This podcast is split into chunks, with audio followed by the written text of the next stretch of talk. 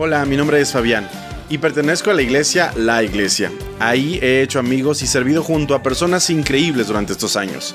He escuchado sus historias y anécdotas y he encontrado lecciones muy valiosas. Por eso he decidido grabar estas conversaciones para que tú puedas escucharlas. Porque la iglesia son las personas que se reúnen y no los muros que la construyen. ¡Comenzamos!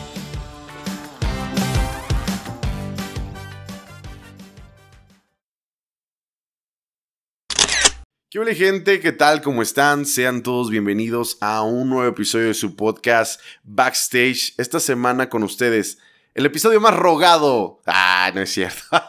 con ustedes, Gama, ¿cómo estás, amigo? Bien, bien. ¿Qué onda, man? Me da gusto Gracias. recibirte. Ya Gracias tenía tiempo persiguiéndote, amigo. Gracias por la invitación. No, ya saben, ya saben. Los quiero mucho. Eh, hay gente muy especial que ha pasado eh, por aquí para mí. Y tú eres una persona de ellas. Em, y bueno, pues eh, me daré la oportunidad no solo de conocerte yo, sino de conocerte un montón de personas, amigo. Sé que no eres como tan extrovertido como, pero vamos a experimentar, ¿te parece? A ver qué sale. A ver qué sale, exactamente. Sí. Perfecto. Eh, pues primero que nada, sé que para todos eres gama, eh, pero Lo nombre que eso completo. signifique, ¿no? Lo que eso signifique, dinos, amigo, qué significa. Pues me llamo Giesi Gamaliel. Giesi Gamaliel. Ajá. ¿Y esos son nombres, lo- Sí. ambos? ¿Y tus apellidos? Hernández López. Perfecto. Bien mex. Bien, Mexa. Sí, exacto. Ujú. No hay duda, ¿no? No, Así como Así. soy. El águila. ok. Eh, amigo, ¿cómo te gusta que te digan? O sea, ¿alguna vez alguien te ha dicho Giesi o alguien te llama Giesi? Pues mi mamá, o sea, siempre me dijo Giesi. O sea, ¿Ah, sí? Desde que tengo memoria, mi mamá siempre era Giesi, Giesi, Giesi. Y. mm, Pues así, yo así, ese era mi nombre, pues, ¿sabes? Como que siempre Ándale. escoges un nombre, creo Claro. yo, y dices, pues ese es mi nombre. Entonces, este, cuando empecé en la primaria, pues decía mi nombre y era como Giesi. Ella era Jessie, ¿no? Es muy. es- no sé por qué es tan complicado, o en, en las primeras ocasiones, como mencionarlo, pues, o como decirlo. ¿Cómo? Es que no es común. Ajá, exacto. Ajá. Entonces, era de que, ah, tienes nombre de niña, o cosas así, ¿no? Ah, Jessie. Mira como tú, Jessica, ¿no? Y así. Entonces, sí, sí era como, era bulleado, pues. ¿Por tu nombre? Por mi nombre. Bueno, por muchas otras cosas, pero principalmente por mi nombre. Y, y ya así como que después los demás decían, pero no tienes otro nombre. O sea, ya en la secundaria y así. Dije, no, esto no como puede queriendo seguir". ayudarte, ¿no? A ver, Sí. a ver, Exacto. Déjanos ayudarte. Sí. Y yo dije, esto no puede seguir pasando. Entonces dije, pues me llamo Gamaliel. Y ya les dije, ¿saben qué? Díganme Gama. Porque también me llamo Gamaliel, entonces díganme Gama. Y ya después empecé a- siempre a presentarme Gama, redes sociales, cuando las abrí. Gama, Gama, Gama, Gama. Entonces ya después, ya ahorita mi mamá también me dice Gama, o a veces Giesi. Este... Cuando está molesta Giesi. Ajá, exacto. Y, y pues ya solamente Liz me dice Giesi, este, pero a veces realmente, en su mayoría soy Gama. Oye, ¿sabes qué significan ambos nombres? No sé qué, o sea, es que sé que uno se, se- es regalo divino de Dios, ¿Cuál de los dos? eso es lo que no sé, Ah, ok, ok. Y el otro es visión en el valle. Visión en el valle. Ajá. Una vez en una exposición, dato, eh, Ajá. dije eso, preguntaban que qué significaban los nombres en la escuela.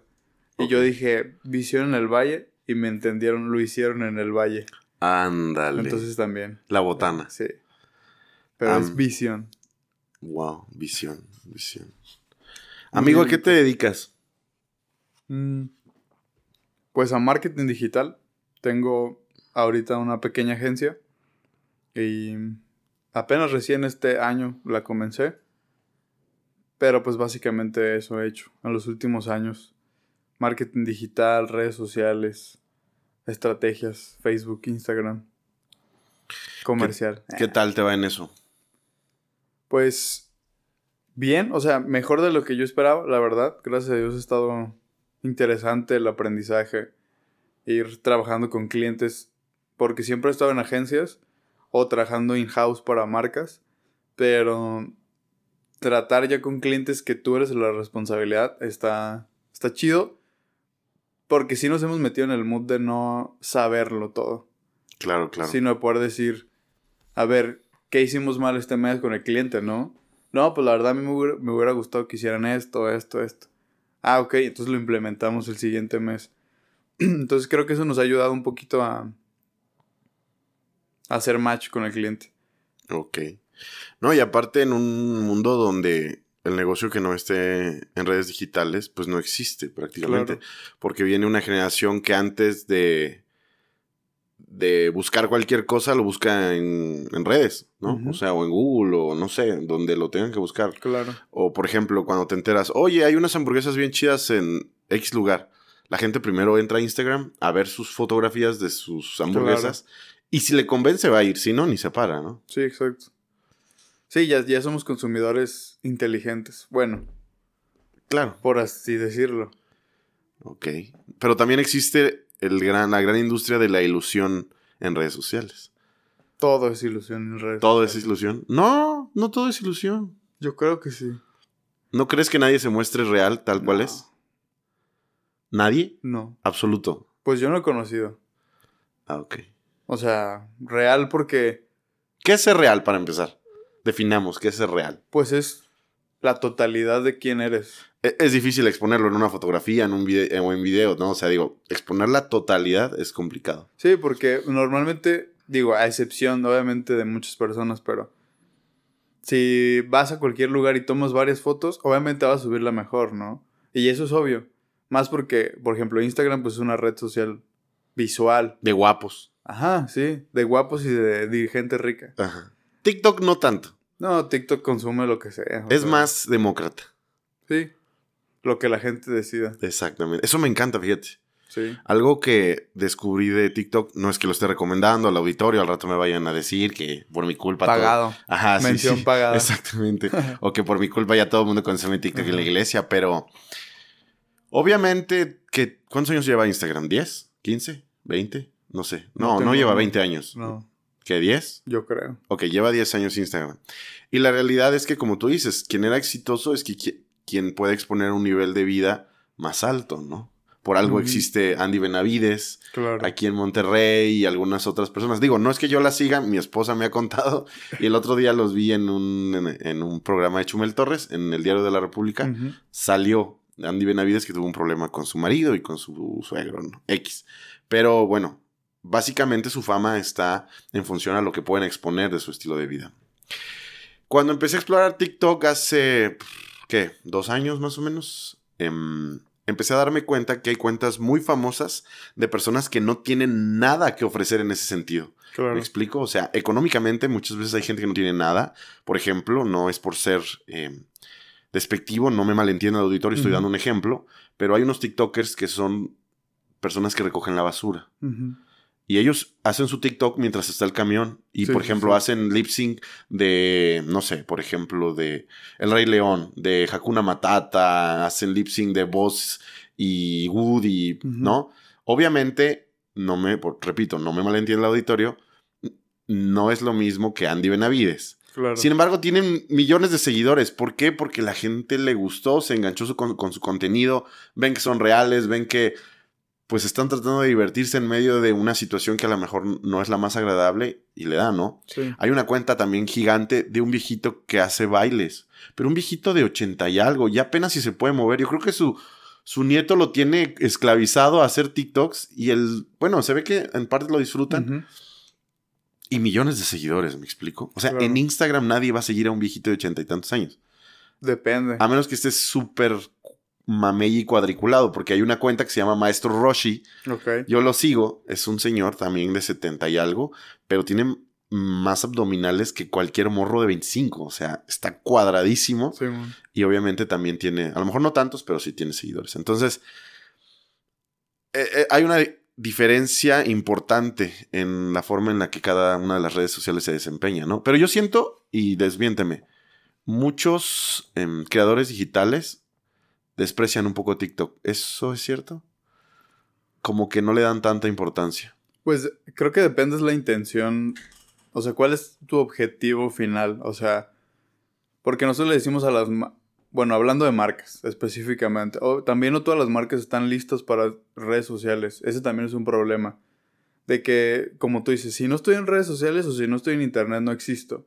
Sí, pero ¿con qué estrategia detrás? Porque sí, después tienes Instagram, TikTok, Twitter, eh, LinkedIn y todo, y finalmente no haces conversiones. Entonces lo más importante es entender tu producto, tu audiencia, yo aquí haciendo ya... Está bien, explícanos, explícanos. Haciendo tu, encontrar tu audiencia y realmente quién es tu comprador final, ¿no? No porque existen las redes significa que son para ti.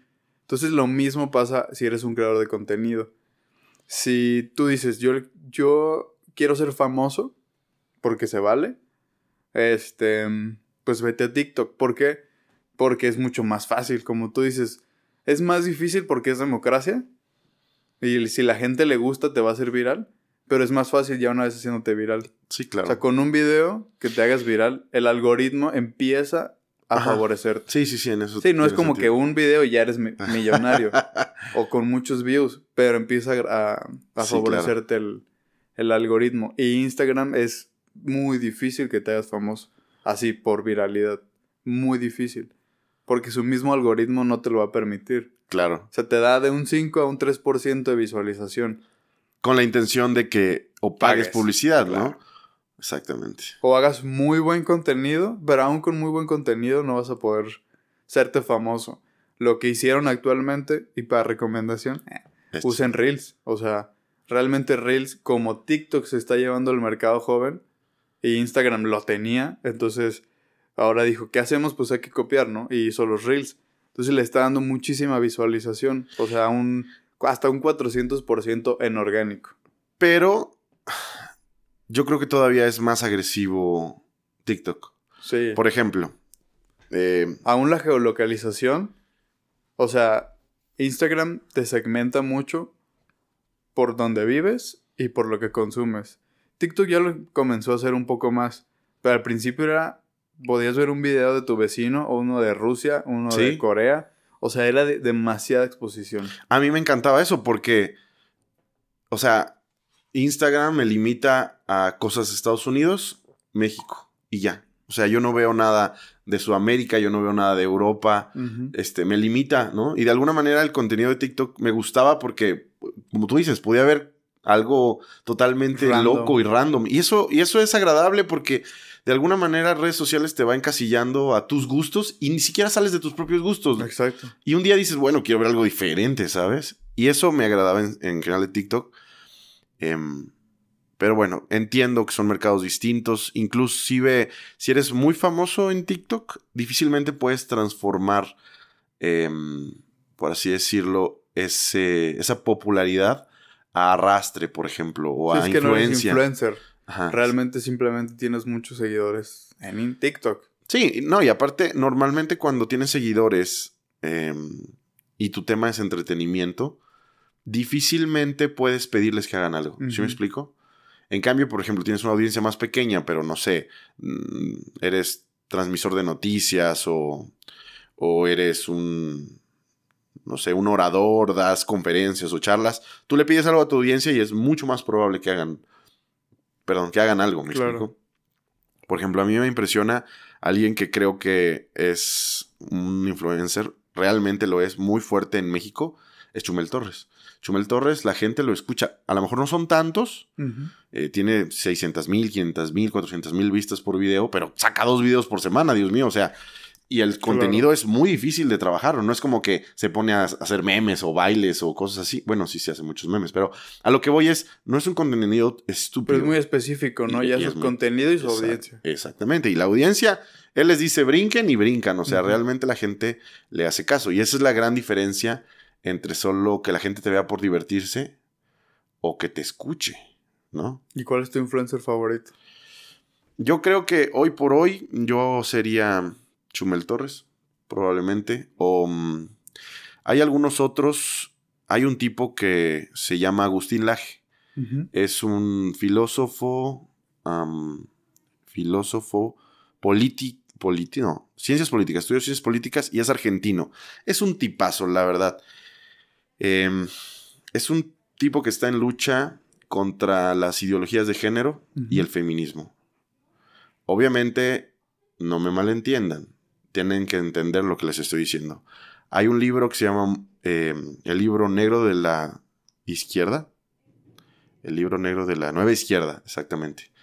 Que habla sobre todo esto, sobre la agenda de la, de la comunidad LGTB, sobre la agenda de la comunidad feminista.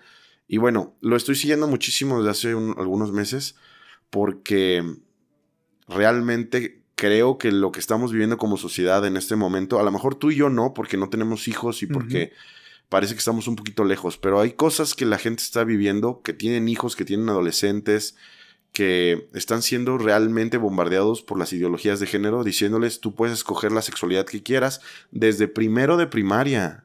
O sea, a un niño ya le dijeron, ¿qué quieres ser? ¿Niño o niña? En primero de primaria. Claro. No creo que tengas la madurez. Y obviamente hay un trasfondo fuertísimo. Eh, no creo que sea el episodio para explicarlo, pero si alguien yo estoy siguiendo en este momento de manera muy cercana, serían esas dos personas. ¿Tú? ¿A quién sigues? Fíjate que no, o sea, no tengo como un favorito, realmente. Mm, es que quién. Armando, ¿quién? Ay, no puede ser. ¿Quién quiere un aumento de sueldo? no, no, este. Más bien busco como cosas que con. Más que personas. Ajá. Como temáticas, pues. Ok. Por ejemplo, a veces me gustan los tenis, entonces busco personas y no me interesa quiénes sean, pues realmente. Solo es como, ah, su contenido está chido, aprendo algo y cool. O de audiovisual, temas audiovisuales, temas digitales. Pero la verdad ahorita no me acuerdo de ninguno. O sea, de ningún nombre. O sea, no tienes un referente. Mm, no, más bien es como consumir. Ok. Pero no tengo un ideal, pues. Como un ideal en redes, por así decirlo. Yo la verdad he, estado consumiendo durante algún tiempo como de diferentes personas, cosas que les admiro. Mm. Por ejemplo, hubo una época donde casi un mes me la pasé consumiendo del escorpión dorado. Auditorio, obviamente, yo sé que el escorpión dorado no es nada cristiano, ni tienen... Pero yo decía, ¿qué tiene él? Yo decía, ¿qué tiene él que tiene tanta capacidad de arrastre? O sea, me llama la atención algo de las personas y me, les dedico un tiempo como para decir, a ver, ¿qué es, no? Lo que tiene de atracción. Después me nefasteó y la verdad no puedo ni verlo, pero la, cuando hay gente que me llama la atención, realmente consumo su contenido un tiempo para entender qué es lo que ofrecen y por qué la gente los escucha. Claro. Y digo, aprendes bastante, ¿no? Aprendes bastante. Sí, la manera en la que conectan muchas personas es única. Sí, exactamente. Por la cotorriza, digo, también no es como un contenido Sí, no, no son, no son brillantes. Ajá. o sea, son talentosos en lo que hacen. Claro, claro. Aunque su contenido no es precisamente lo más sano. Exacto. Pero justamente es eso, porque yo, es mi pensamiento, ¿no? Yo creo que cuando eres genuino o te sales un poquito de lo que todos están haciendo, porque YouTube también es, o sea, ya está bien cancelable, ¿no? Claro. De hecho, todo, en todos lados ya todo es cancelable, ¿no? Es como esa incoherencia entre todo es cancelable, pero ya eres libre. Exacto. O sea, cada vez están apostando por la libertad de pensamiento, pero eres cancelable. Entonces es como un... Y para mí, contenido como ese es como burlarse de muchas cosas que la gente no se atreve a burlarse. O mencionar, como si Chumel habla de muchas cosas políticas que nadie más menciona en medios tradicionales. Entonces me hace eso muy chido creo que por eso es como su éxito, ¿no? Porque la gente dice, ah, es refrescante escuchar algo que muchas veces no te atreves o no se atreve nadie a, decir. No, y muchas personas lo piensan, ¿no? Claro, sí. Y te da esa satisfacción a lo mejor de decir, ah, lo escuché, se burló de esta persona que yo también he pensado lo mismo. O de esta enfermedad, ¿no? Ah, pues también, ¿no? Incluso. ajá, sí, lo entiendo. Obviamente es políticamente incorrecto. Sí. Muy incorrecto. pero por alguna extraña razón causa a veces una ligera satisfacción. Obviamente, auditorio, no hacemos ninguna recomendación, eh, todo está bajo su responsabilidad. Todo está vipiado. exactamente, todo está bajo su responsabilidad y por favor no consuman nada recomendado por este... Todo de cristiano. Eh, sí, todo de iglesia. Todo de iglesia, por favor.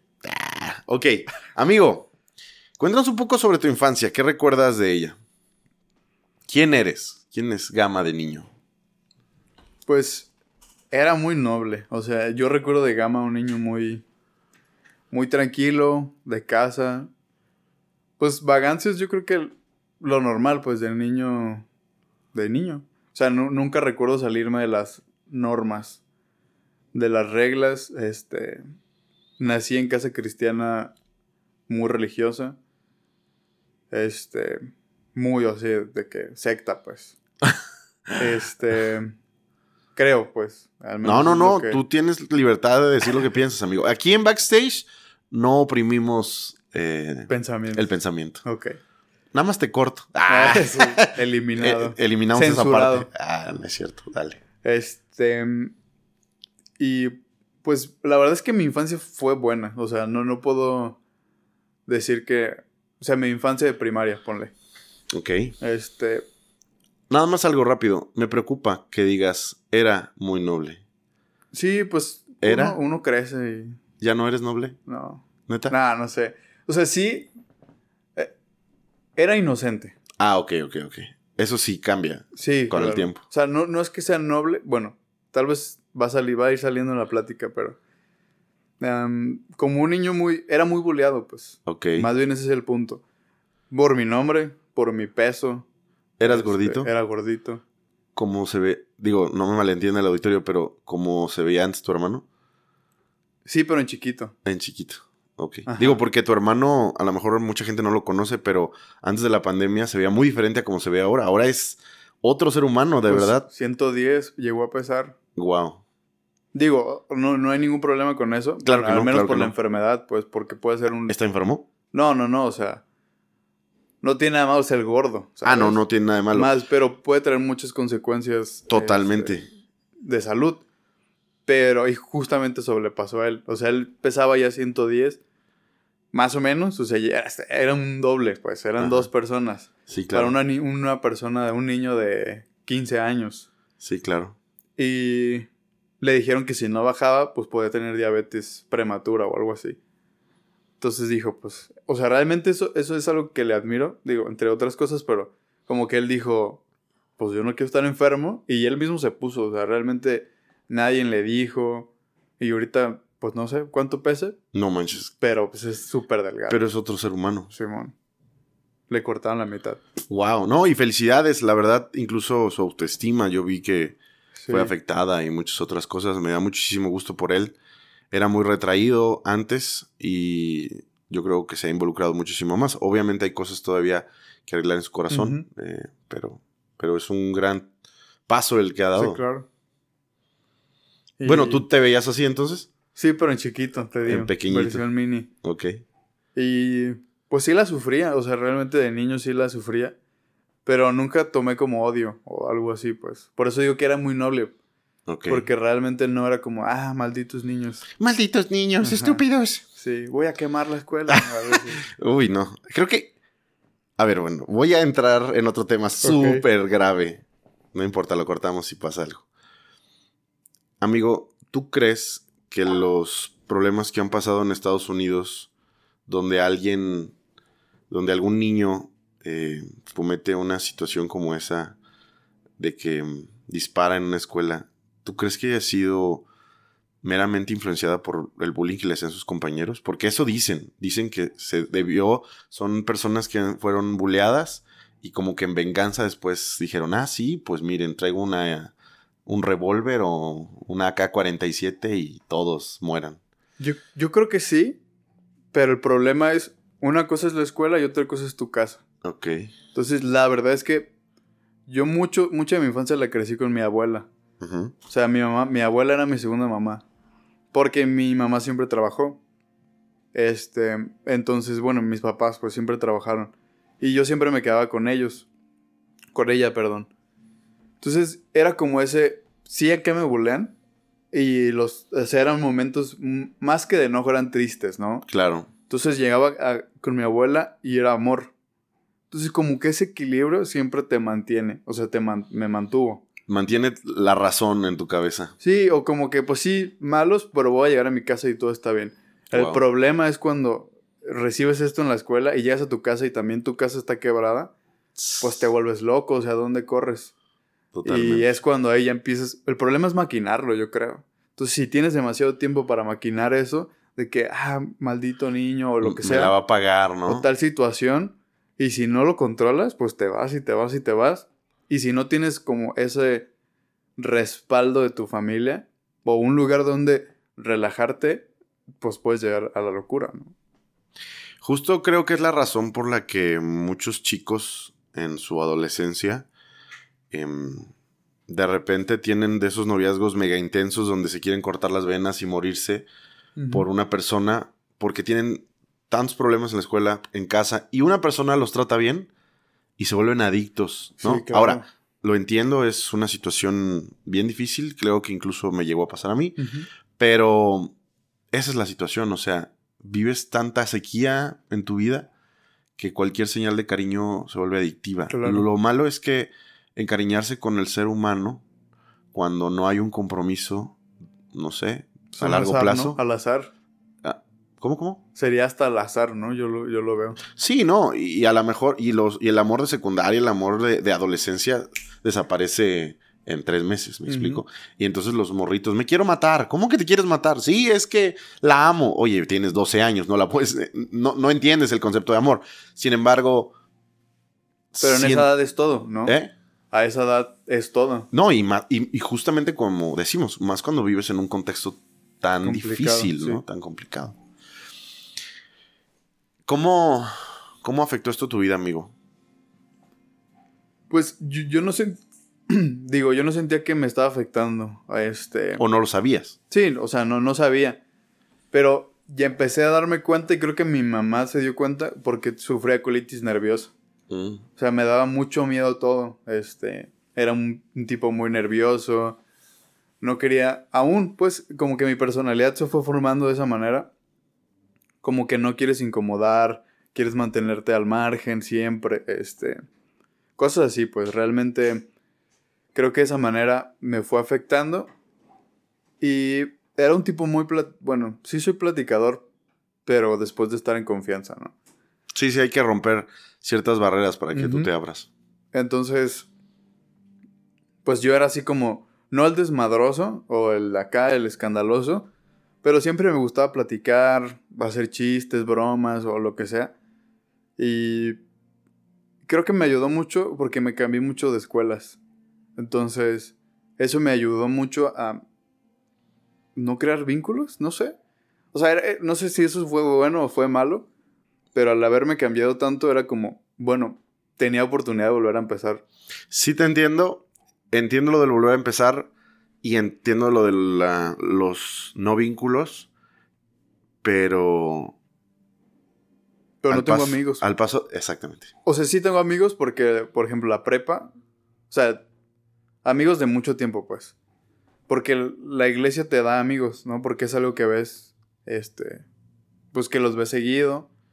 Entonces, pues sí te da relaciones. Pero realmente no tengo amigos de la primaria, así como muchos que dicen, no, es mi amigo de la primaria. Ajá, íbamos al kinder juntos. Ajá, sí, no, o sea, de ellos no tengo ni idea. Incluso de la secundaria. Sí, de hecho yo tampoco, amigo. Em, tengo gente que quiero mucho, pero la gente, esa gente se quedó encapsulada en esas épocas. No sé si te... Son como recuerdos. Tengo fragmentos de ellos. Y los quiero muchísimo, pero se quedó ahí, ¿sabes? Sí, pues no sé quiénes son. A mí me pasa, pues. O sea, son como esos, como una película. Exacto. Ay, a los tales años vi esta película y fue chido ese personaje, pero no tengo ni idea quién es él. Y creo que eso también es malo en el sentido en que creces sin lazos fuertes. O sea, yo te lo digo porque yo lo he vivido. Yo creo que hasta que vine aquí a Guadalajara, em, empecé a conocer gente poco a poco y muy difícil, no es tan sencillo. Gente con la que a lo mejor ya llevo cuatro o cinco años de amistad y estoy ya, por así decirlo, emocionalmente muy estrecho y creo que no quisiera volver a cometer el error que cometí antes. Digo, no es que yo cometiera un error, sino que me mudaba, entonces pierdes, ¿no? Pero, total. Aún de zonas, porque yo vi como en 30, o sea, yo recuerdo haber vivido como en unas 30 casas diferentes. 30 casas, amigo. Y siguen contando. Pronto, pronto se va a estabilizar, amigo. Esperemos. Pero sí, estuve en dos kinders, tres primarias, dos secundarias. Wow. Solo una prepa estuve pues completa, pero así de que yo me aferré de que no me voy a salir. Wow. Sí, no, al final genera, genera unos vacíos, aunque no nos demos cuenta. Sí, claro. Y cuando estamos en épocas de crisis no sabemos a quién acudir.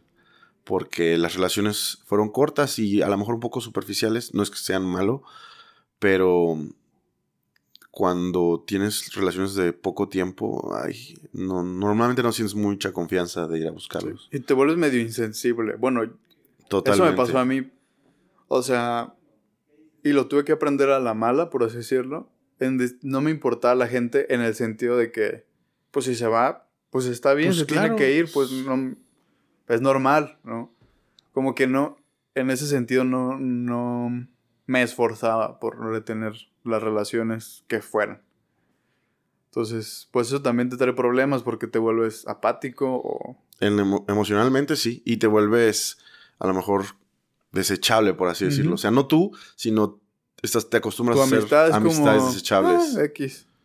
Y algo dijo Armando hace unos domingos que los adolescentes tienen que tener relaciones profundas que los apoyen en épocas difíciles. No solo los adolescentes, todos deberíamos tener relaciones profundas. A quien puedas, no sé, pedirle un abrazo un día difícil, a quien puedas llamar, a quien puedas ir a su casa. Sí, eso está cañón. Sí, la verdad lo necesitamos. Si no, luego ahí andamos colgándonos de personas equivocadas. Equivocadas. Sí, por la necesidad, ¿no? Claro. Wow. Amigo, ¿cómo te fue en casa? Dices que fue muy religioso. Eh, sí. ¿Algo que resaltar? Pues muy religioso. Pero ¿cómo, pues ¿cómo viviste eso? O sea, ¿tú qué sentías? ¿Cuál era tu relación con Dios? Pues era inexistente, creo yo. O sea, crecí en una iglesia que era más que conservadora, o sea, demasiado irracional. No sé, o sea, perdón si digo algo equivocado, pero a mí sí me afectó, pues. Entonces, yo vivía en un lugar, en una iglesia donde no podías, y en un hogar porque pues, mi familia era así de que no, te vas a ir al infierno. No podías eh, ver ciertas caricaturas, no puedes escuchar música secular, las mujeres tenían que vestirse de cierta manera, cubrirse la cabeza cuando entrabas a la iglesia, cuando orabas este, hombres siempre tenían que ir de cierta manera vestidos. O sea, era como... Era como... es como lo peor de todos, ¿sabes? Porque se vestían como los testigos de Jehová, eh, las mujeres como otras, o sea, perdón si digo nombres, pero... O sea, sí, era como lo peor, lo peor visual o las restricciones de, las peor, de, de todas las religiones.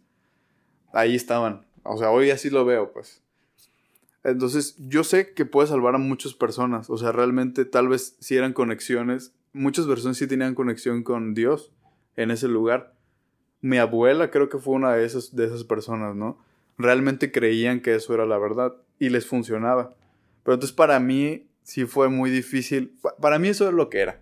O sea, yo creí que era la única que creía en el Dios verdadero, para empezar, ¿no? O sea, ¿tú crees que tu abuela era la única que creía en el Dios verdadero? No, no, o sea, nosotros, ah, esa religión. ¿tú, ustedes, ¿Tú pensabas que la religión era el único que tenía el Dios verdadero? Todos los demás eran herejes. Esa, iglesia, esa religión. Por eso, esa religión que tenías en ese momento. O sea, yo decía, porque les llaman trinitarios, porque es una iglesia que cree en el nombre solamente. Y que no sé si no logra entender, pero hay una incoherencia entre el Padre, el Hijo y el Espíritu Santo no lo creen porque ellos creen que son tres diferentes. Oh, eso Pero sí lo mencionan. Eso es casi testigos de Jehová. Ajá. O sea, ellos creen en el nombre de Jesús. Ok. Está bien. Pero los separan de la Trinidad. Como que la Trinidad cuando... Sí, tal cual. Pero ahí te va. Eso en, en, su teología, ¿no? Pero realmente ellos asemejan la Trinidad a la forma en la que ellos viven. O sea, la Trinidad seríamos nosotros. Gente que, que se viste como quiere, que consume lo que quiere y que es libre, por así decirlo, y que no tiene reglas externas. Como el vestimento, los lugares a los que acude, lo que consumes, bla, bla. Entonces yo creí que Trinidad, o sea, las iglesias trinitarias eran esas Marcos Witt, o sea, porque tú lo veías a, sus, a las mujeres, pues, o a sus esposas, pues con aretes y maquilladas y bla, bla. Y yo decía, Mendigas pecadores. satánicas. Ah, Sí, o sea, eso es malo, pero consumía su música. claro, claro. O Hilson, ¿no? En ese momento, que ellos eran como más locochones. Y yo decía, pues eso, eso es lo que, lo que consumíamos, religioso, pero estaban en contra de, ¿no? Es que el tipo de iglesias a lo mejor de ustedes no generaba contenido, gente, No, pues no, o sea, o contenido muy malo, o sea, canciones muy religiosas, todo. Entonces, yo siempre creí que eso era lo que tenía que ser, pues, lo- la verdad, pero realmente nunca te impulsaron a tener una relación con Dios, más bien era, aprende esto de la Biblia, apréndete versículos, bla, bla, bla, si no te vas al infierno, no, no veas Wow. esto, no consumas esto, no te vistes de cierta manera, no hables de esta manera. Entonces, pues sí, o sea, fue, esa fue mi realidad y después mi papá precisamente empezó como a indagar en otras iglesias, las trinitarias, por decir algo. O sea, según en mi concepto de... de sí, pues en mi concepto de iglesias, ¿no? Porque no sabía nada. Entonces él empezó a ir a otras iglesias y como no nos mudábamos mucho, este, llegamos a, a ir a esas iglesias trinitarias, que realmente eran como, no sé si tenían alguna bíblicas, creo. Ok, No sé si tenían realmente alguna Denominación. denominación. ¿no? ok. Pero estas iglesias como, como ya que ya podías ir vestido normal, igual muy raras, pero este, pero entonces empezó a ser un choque para mí muy cañón y creo que hasta el día de hoy aún lo sigo procesando, ¿no? Porque venir de una infancia, o sea, yo recuerdo este, ya lo recuerdo con cariño así de que ah, pobrecito. Pero en la primaria eh, ya es que hacían como tardeadas o no sé, algo así. Y podíamos llevar el disco que quisiéramos, pues para escuchar música ahí, porque en ese entonces pues había solo discos. Y yo llevé un disco cristiano, de funky o algo así, pues. Entonces pues ya sabes, o sea, el niño tierno, cagadito, que pues, lleva su disco. Y obviamente, digo, no lloré. ¿Qué pasó ese día? Pues nada, ese día nada, como que todos fueron respetables. Sí. Pero al, a los siguientes días era de, pon tu música, gama, o lo que sea. Y era como... Y más porque a mí me apasionaba la Sí, música. claro. O sea, era algo que siempre me ha gustado y para mí es mi hype, pues. Y fue como, ¿qué rayos? ¿Por qué no puedo hacer esto, no? Por ejemplo, yo muchas bandas que conocí ya de adulto, o sea, ya de, bueno, de 18 en la prepa, que mis amigos conocían los Rolling Stones, este, The Strokes, como esas bandas famosas, yo no, no tenía ni idea. Incluso de programas de televisión, o sea, como si hubiera vivido en un rancho, Claro. allá alejado de la sociedad. No sabía nada y pues digo, fue como ese choque, pues, o sea, entre yo creer realmente en mi realidad que esto era real, e ir saliendo, e ir conociendo gente, ir conociendo ideas, ir conociendo pensamientos, iglesias, bla, bla. Y fue como un, entonces, ¿qué está bien? Pues, o sea, realmente quién tiene la verdad, qué tan liberal, qué tan conservador, o sea, es, es complicado aún, la verdad, o sea, aún trato de mantenerme al margen. Pero ¿De sí- qué? de las normas, vamos a decirlo, ¿no? O sea, porque sé que mucha gente a mi alrededor aún sigue siendo conservador. Tu familia. Mi familia, este, Liz, también es conservadora.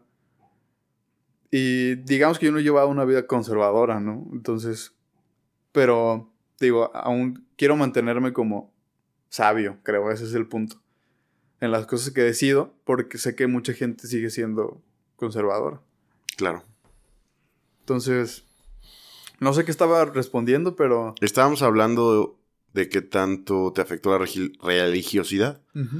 Y pues me hablabas de toda esta abstracción que te generó el tener una iglesia de esa manera y vivir la religiosidad de esa manera. Eh, me mencionabas que tu relación con Dios era nula. ¿Algo así decías? Pues sí oraba. Es que a los 13 salí de esa, de esa iglesia. Ok. Entonces, hasta ese punto realmente yo no... O sea, sí conocía de Dios, porque te hacían leer mucho la Biblia, bla, bla. Las historias y todo eso, pero no conocía a Dios. O sea, mi, mi concepto de Dios era, religión, eran reglas, eran normas. Ok. Entonces empecé a salir y fuimos cambiándonos de iglesia. Por ejemplo, al salir de esa, nos fuimos a una. Yo ya tocaba batería como desde los siete años, más o Ah, menos. qué chido. Entonces, Perdón que haga la pregunta, pero siendo iglesias tan restrictivas, ¿había batería en esas iglesias? sí, porque son pentecosteses también. Ah, ok. Y pentecosteses es como, digo, yo sé que muchos saben, pero es como mucho relajo, ¿no? Ok. Y presentación del Espíritu Santo, y luego alguien al fondo tocando el shofar. Y Wow. shofar era un cuerno así. Sí, sí, sí. Este, Como de cabra o de Sí. chivo, una cosa así. Y suena. como un sonido de guerra, ¿no? de Algo así. Sí, como una trompeta de guerra, más o menos. Y gente remolineando y cayéndose y cosas así, ¿no? Muy, muy locas. Sí, claro. Entonces, eh, la música siempre fue acá chunta chunta, pues. muy, muy, muy cargada. Y pues sí, sí había música, guitarras, teclados, todo. Eso fue evolucionando porque de niño me acuerdo que teníamos himnario. Ok. Entonces eran canciones así de... Jehová es mi pastor. Ajá, sí, sí, sí, todos. Ajá, Nada me faltará. Exacto. Sí, sí, sí. Y ya cuando salí de esa iglesia, pues yo ya, ya tocaba, era como en mis pininos, pues, a los 13. Ok.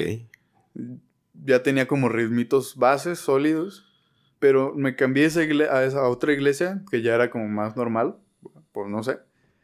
Este, Sí, definamos normal para empezar.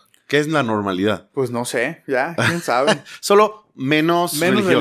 religioso. Ajá, sí, o sea, cero religioso Sí, en no. ese concepto de súper este, Claro, conservador. conservador al otro ya más libre, ¿no? Ok. Este. Y quien era el novio de la hija del pastor. O sea, sí, el novio de la hija del pastor. O sea, el yerno del pastor. Ajá. Ah, era baterista profesional. Ándale. Pero tenía una banda de hardcore. ¿Cristiana o no cristiana? Pues quién sabe. Sí, como pseudo. Pseudo, ok. Eh, y él me empezó a dar clases de batería. Ok. Entonces ahí empezó un choque. A los 13 años yo quería tatuarme. O sea, yo decía, ah, este es- esto está bien chido. Y los acompañé con 13 años a muchos conciertos de hardcore. ah, wow. En barecitos así de... Pero me metían como de chicharo, o sea, como de staff. Pero nada más para involucrarme y ver realmente cómo tocaban. Entonces, ahí empecé a mejorar muchas técnicas. Digo, estoy revolviendo historias, pero No te preocupes. musicalmente empecé a mejorar técnicas porque al tocar hardcore, la técnica en manos es muy veloz. O sea, tocan muchos... Dan muchos golpes por tiempo. Ok. Entonces, aunque ya no la practiqué y ahorita ya no tengo tanta velocidad, pero eso me ayudó mucho. Pero también fue un choque porque él me ponía bandas. Entonces, bandas entre. El recodo. No, bandas de hardcore Ah, ok. y rock pesado. Entonces, yo para mí eso era satánico. Sí, sí, sí. Estaba hundiéndome en los placeres de Satanás. Sí, sí, sí. Pero mi pasión por la música. Te yo decía, arrastraba. "Nah, no pasa nada. Porque son cristianos ellos. Ah, pseudo. Sí. Pero. Pues ya, entonces ese fue el primer choque. Y. Y ya, creo que conocer gente diferente, porque justo en ese momento también me cambié de zona por completo. Nosotros vivíamos en Guadalajara y nos fuimos a Tlajumulco. Entonces ya no había nada que, que me. que me conectara a ese pasado, ¿no? o, a ese, a esas personas. Mi abuela nada más, creo. Pero pues cuando íbamos a visitarla, pues todo bien. Pero siempre fuimos rechazados por al salirnos de esa iglesia. Entonces ya eso ya nunca se mejoró. ¿Rechazados por quién? Por la familia. Tu familia. Materna. Ok. Entonces, como era con la que más teníamos cercanía, nosotros, pues ya de ahí, desde ahí se fracturó, creo. Hasta el día de hoy. Ya es la relación muy, muy... No, ahorita menos, o sea, ya es... Después de que mi abuela murió, ya, o sea, yo ya no tenía ninguna relación con ellos, por así decirlo. Claro, sí entiendo. Sí, las abuelas hacen que los vínculos se mantengan. Sí, Las, cuando las abuelas mueren, se acabó la historia. total. A menos que realmente creo yo que las abuelas hayan hecho que hubiera una relación sobre ellas, pues. Exactamente. Independientemente de ellas, Ajá. a lo que voy. Sí, ¿no? pues está chido, pero realmente cuando es el centro, porque los tíos van a ver a ella, entonces se juntan los primos y ya tenemos relación con los primos. Pero si cuando se va el eje, pues ya todo se dispersa.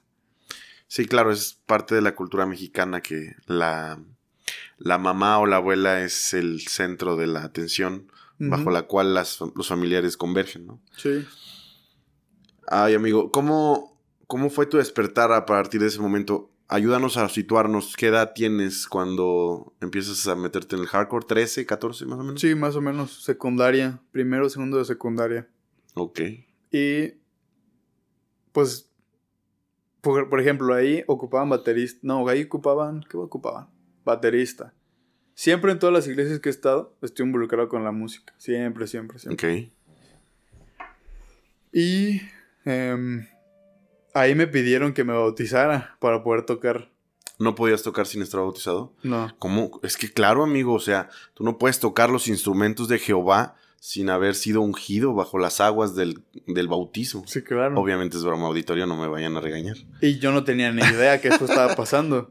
Entonces, para mí, te digo, siempre fui mo- movido por la música. En ese, en- Entonces, si te bautizaste, sí, claro. claro, jalaste, pues querías Sí. seguir tocando. Y así de que normalmente tenían un curso prebautismal. Se me hace bien raro decir esos nombres, incluso, pues, Ok. porque me trasladan mucho a, A tu época. a mi época religiosa, pues. Ok. No sé, tal vez digo, tengo traumas, yo creo, pero, Todos, amigo. pero sí, o sea, como a incluso hablar demasiado correcto religiosamente, me crea Sí. así como conflictos. A mí también. Entonces, pero sí, bueno, era el prebautismal, un cursito, un libro, donde tú entiendes el por qué te estás bautizando, bla, bla. Y a mí ni siquiera, o sea, ese era como el pase VIP, porque ya ocupaban que te tocara. Entonces, no, no me hicieron ninguna prueba, o sea, no, no hice el cursito, nada más llegué ese día a bautizarme, pues con 13, 14 años. Sí, claro. Y pues me bautizaron y ya pude tocar. Pero hasta- pues realmente no fue genuino. Mi paso de, de bautizarme, pues. Ok. ¿Cuándo Dios empieza a entrar en tu vida? Mm, yo creo. Tuve muchas, varias etapas, pues. No, Sí, sí. no, no puedo decir que Claro, claro. mi vida cambió. Son procesos. Ajá. Yo creo que es más marcado la conversión para aquellos que no son cristianos que para los que nacimos Sí. cristianos. O sea, para nosotros jamás es como, ay, el 17 de octubre de 1997 conocí Dios a me Dios. habló. Dios me habló. Y me dijo, Señor, he mirado tu rostro. Ajá. No, o sea, no.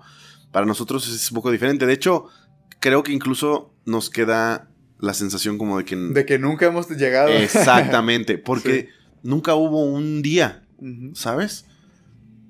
Y a veces escuchas a otras personas que dicen, recuerdo ese día, Ajá. el clima estaba nublado y Exactamente. estaba la alabanza o alguien oró por mí y todo fue diferente. Y el fuego de Dios entró en mí y sentí como su amor me abrazaba y me decía, tu pecado ha sido perdón. Exacto. Sí, sí, sí. Pero yo no tengo eso, pero tengo muchos, muchos así, más bien. Em, uno fue en mi adolescencia, ya en la prepa. Llegamos a una iglesia que fue donde conocí a Liz. Este, tenía, pues, ¿qué serán? ¿15? 15, 16 años. La verdad ya, ya tengo dispersas las fechas, pero...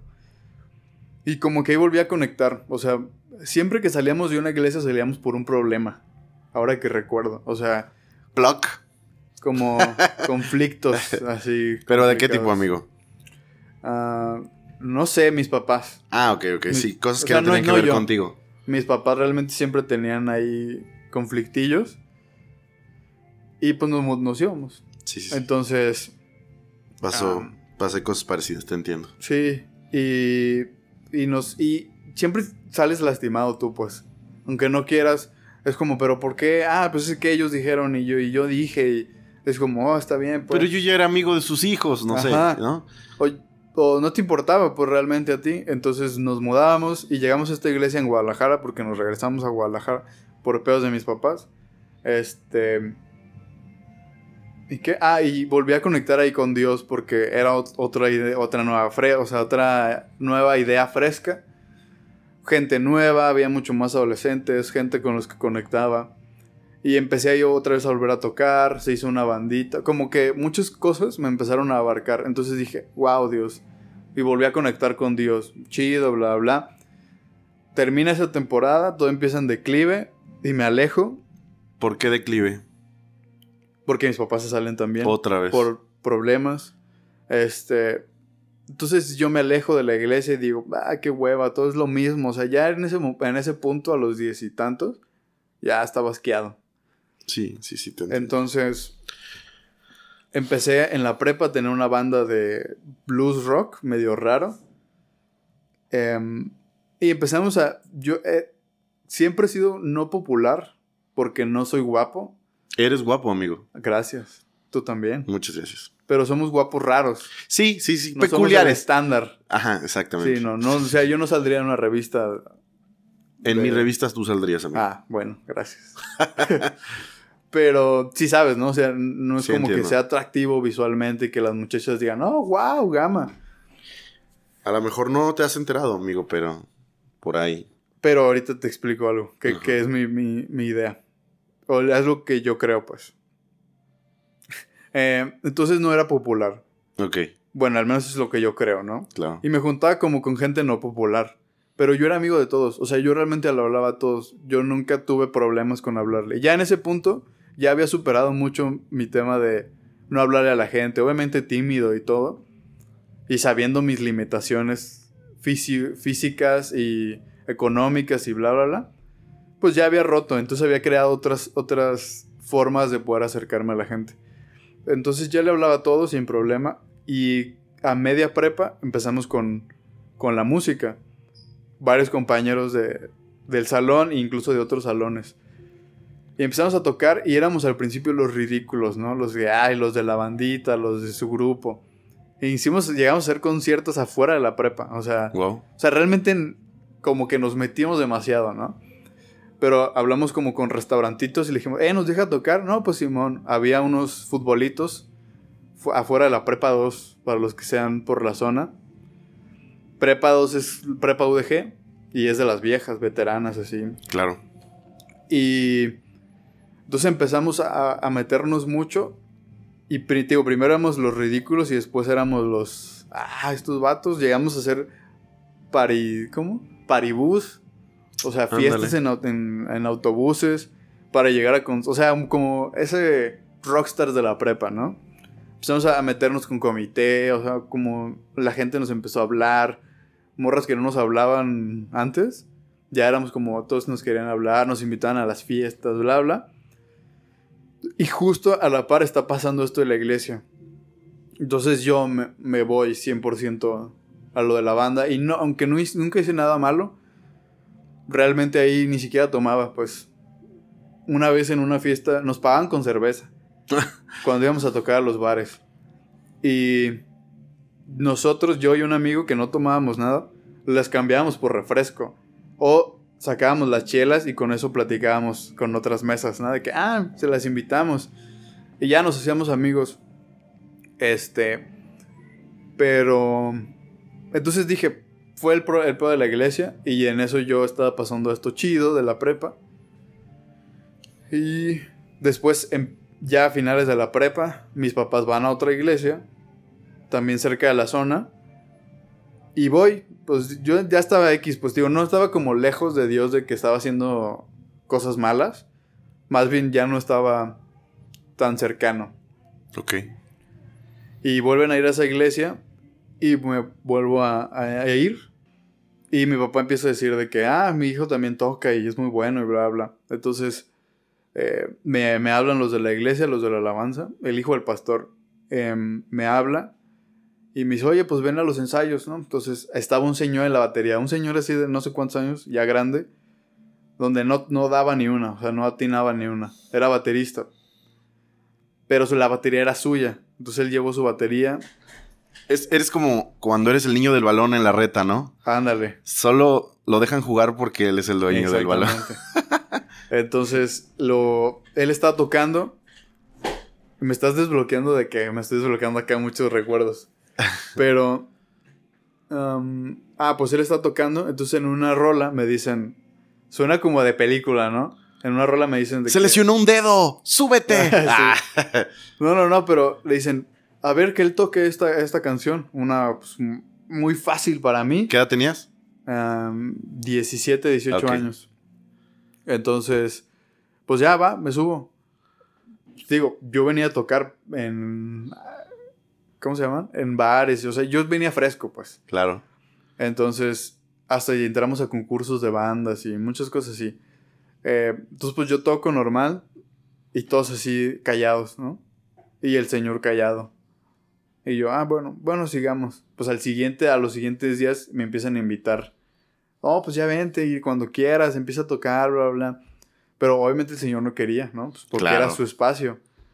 Y yo decía, yo, porque yo ya dije, no quiero tener pedos, no nada, o sea, toquen, o sea, no hay problema. Si algún día necesitan algo, con gusto. Si el señor necesita que le ayude con algo, también con si el señor gusto. que no da una quiere Ajá. que lo ayude. O sea, yo puedo dar clases, comencé a dar clases, este... Pero hasta un punto en que me empezaron a dejar tocar. Y pues obviamente el pastor tiene más, más peso, ¿no? Tú Claro. sabes. Y ya le empezó a decir, el punto es de que un día dijo, me voy. Y se llevó su batería. Entonces, y- Igualito a los niños de la red. Sí, y la verdad es que yo decía, "Ay, qué flojera, o sea, no, no por el Señor, o sea, yo puedo entender, dije, como músico, obviamente es tu espacio, es lo que tú creas.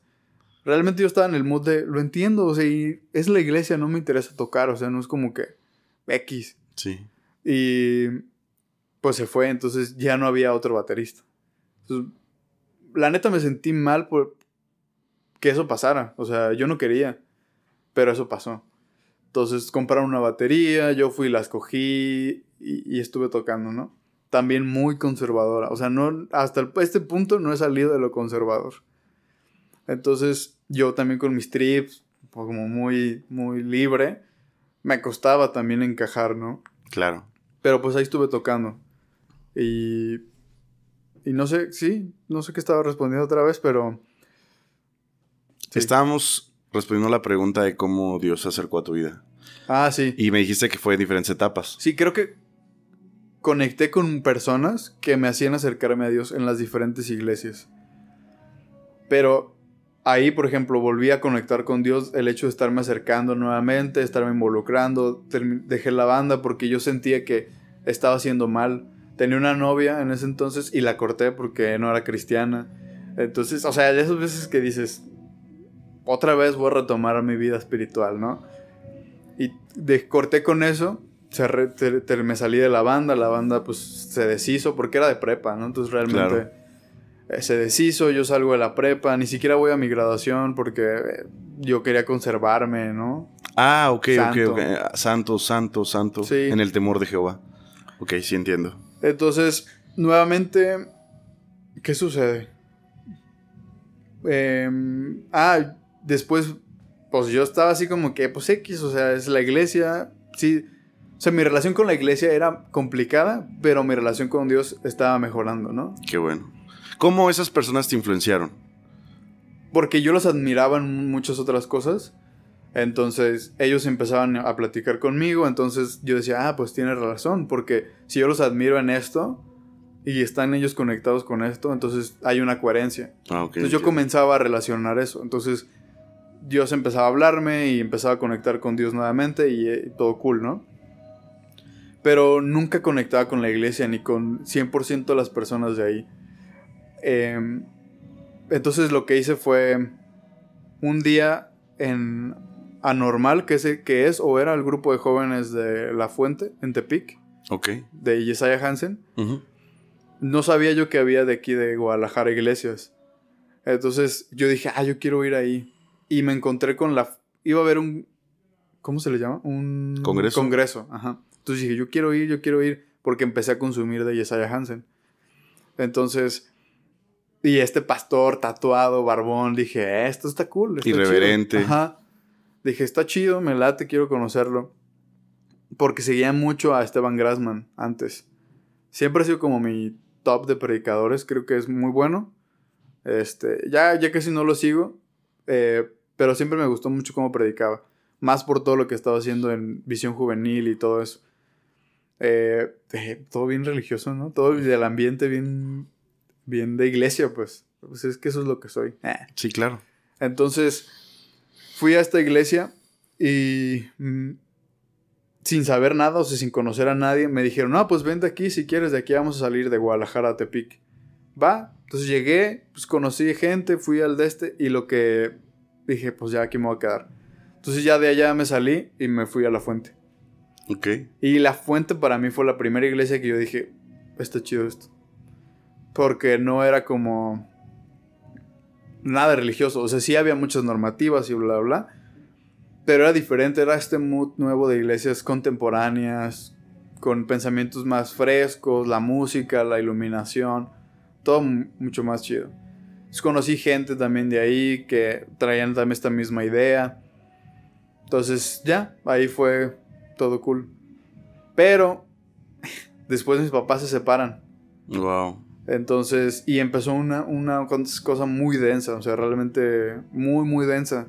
No solamente se separaron y ya, empezó como toda una temporada de muchos conflictos, muchas cosas muy extrañas. Mis papás, mis papás empezaron a salir muchas cosas a la luz de mi papá, familiares, pues. Sí, sí, entiendo. Y sí fue muy difícil. Yo me voy de la casa, tenía 20 años. Entonces me fui de la casa, este, ya trabajaba, eh, salí de la prepa, nunca pude estudiar a la universidad porque yo me pagué la prepa. O sea, mi familia siempre tuvo problemas económicos. Siempre fuimos media baja y temporadas de baja, así mal, ¿no?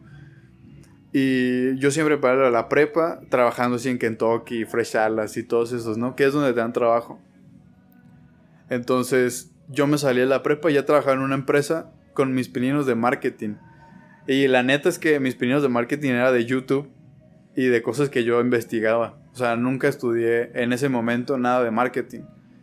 Pero le empecé a picar a Photoshop y todo eso. Y me, me contrató una empresa muy chiquita, también muy familiar.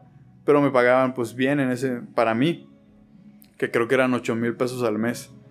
Ay, sí, o. 6 mil, 6 mil, 8 mil pesos. Y yo dije, ya me puedo ir a vivir solo. Soy un hombre Entonces, independiente. Y me fui.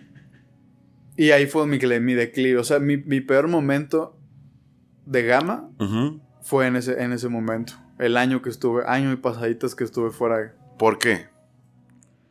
Pues yo ya estaba mm, 100% asqueado de las iglesias. Pero ya estabas en la iglesia que te gustaba. Sí. Pero mi, mi familia era siempre era cristiana. Ok. Y después de darme cuenta de muchas cosas que hizo mi papá, de la relación que tenían ellos, yo ya era consciente de muchas más cosas. El tema de finanzas también. Entonces yo decía, siempre hemos vivido así, ¿por qué? ¿Será porque somos cristianos? O sea, realmente esa era mi relación, ¿no? Claro, claro.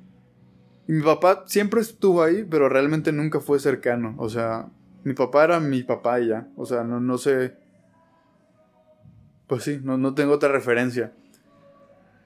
Nunca tuve realmente un apoyo cercano, un refuerzo, jamás, ¿no? Entonces, muchas cosas que yo soy, soy por mi mamá y por lo que yo tuve que aprender a la mala. Entonces, ya en ese momento dije, ya, o sea, ya basta, ya no quiero saber nada. Entonces, ni de mi familia, ni de la iglesia, ni de las personas cercanas, ni de nada. Entonces, ahí ya me fui y pues ya yo empecé a hacer cosas malas por, o sea, no porque alguien me invitó, sino porque yo quería hacerlo. O sea, realmente yo decía, yo quiero hacer todo lo que dije que no podía hacer. Ok. Era como una forma de revelarte a todo lo que había pasado. Y ¿no? conscientemente, pues no, nunca fue como un tema de, ah, este, me, me invitaron y no supe en qué momento y pasó, ¿no? Ay, se metió el cigarro a mi boca. Ah. Ajá, sí, o me pusieron un una sustancia en Ajá. mi coca. Sí, uy, jamás me di cuenta. Sí, no, o sea, todo fue intencional, fue, yo quiero estar lo más lejos de Dios. Claro, sí, sí, entiendo. sí. Entonces- Porque Dios, o lo que Dios representaba para tu familia y para la iglesia y para... No era bueno. No era bueno para ti. Sí, sí lo entiendo, amigo. Y yo sabía que Sí lo otro también no era bueno, pero yo dije, no me importa, o sea, yo lo quiero hacer. Dios me, me lastimó lo suficiente como para querer estar lejos de él. Ese era, me imagino, el pensamiento. ¿no? Sí, en parte. Y no, no, no, no peleaba con Dios, o sea, no le decía, ¿por qué Dios hiciste esto? Yo estaba enojado nada más, o sea, yo estaba enojado con Dios, estaba enojado con mi papá, Sí. con la vida, o sea, yo dije, no, estoy... Con los bullers. Sí, con todo, o sea, yo odiaba la vida. Entonces, pues empecé a hacer cosas que no, como todo lo prohibido, ¿no? Sí, sí, sí, te entiendo. Drogas, alcohol, fiesta, eh, amistades equivocadas, relaciones equivocadas, este... Y pues ya. Entonces, volví a conectar con Dios en una vez que vino Mosaic aquí, a Guadalajara, a hacer pláticas y bla, bla. Yo ya medio empezaba a escuchar prédicas, ¿no? Porque yo decía, es que esto no está bien, o sea, sé que me voy a terminar muy mal yo. Pero, pues dije, ¿qué puedo hacer? O sea, no, puedo- no quiero regresar a ninguna de las iglesias que, que había. Y una vez Armando fue a predicar la- a la fuente de dinero y finanzas, ¿no? Wow. Entonces, siempre la riqueza estaba relacionada con algo malo para mí. En las iglesias también.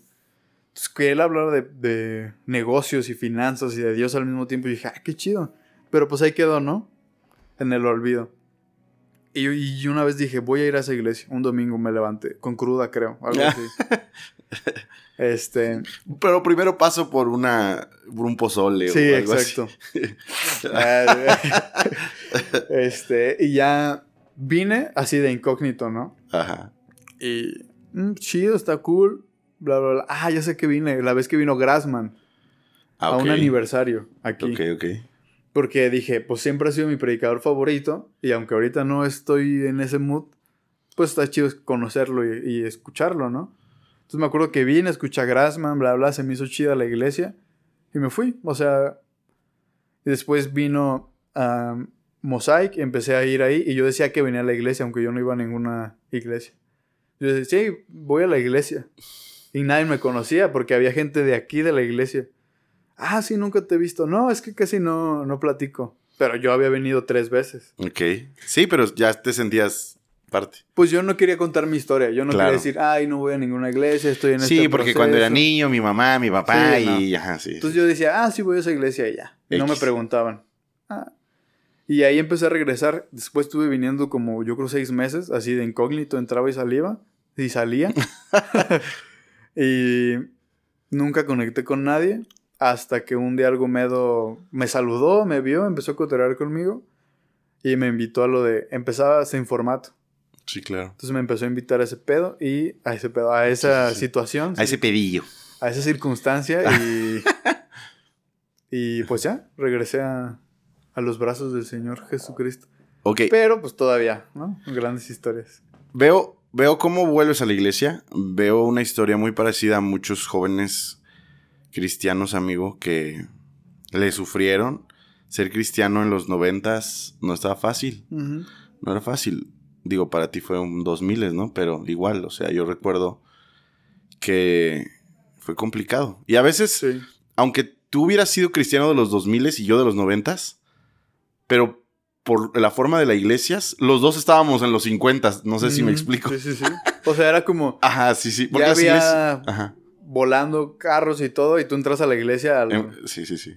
a algo de 50 En años. carreta. Sí, claro. Sí, o sea, y hay iglesias que hoy día hay jóvenes que están viviendo la iglesia de los 50, o sea, en carreta. Aunque estemos en ya los me 2020. da tristeza, te juro que me da tristeza, o sea, veo a veces TikToks, porque a veces me salen cosas en TikTok, bueno, ahorita ya no tengo TikTok, pero me salían y yo decía, ¿cómo no se dan cuenta de lo que está pasando? O sea, de No. la innovación en muchas cosas que hay, hasta la forma en la que se visten, en la forma en la que hablan, como que realmente hay un retraso, ¿no? ¿Sabes? Claro, totalmente.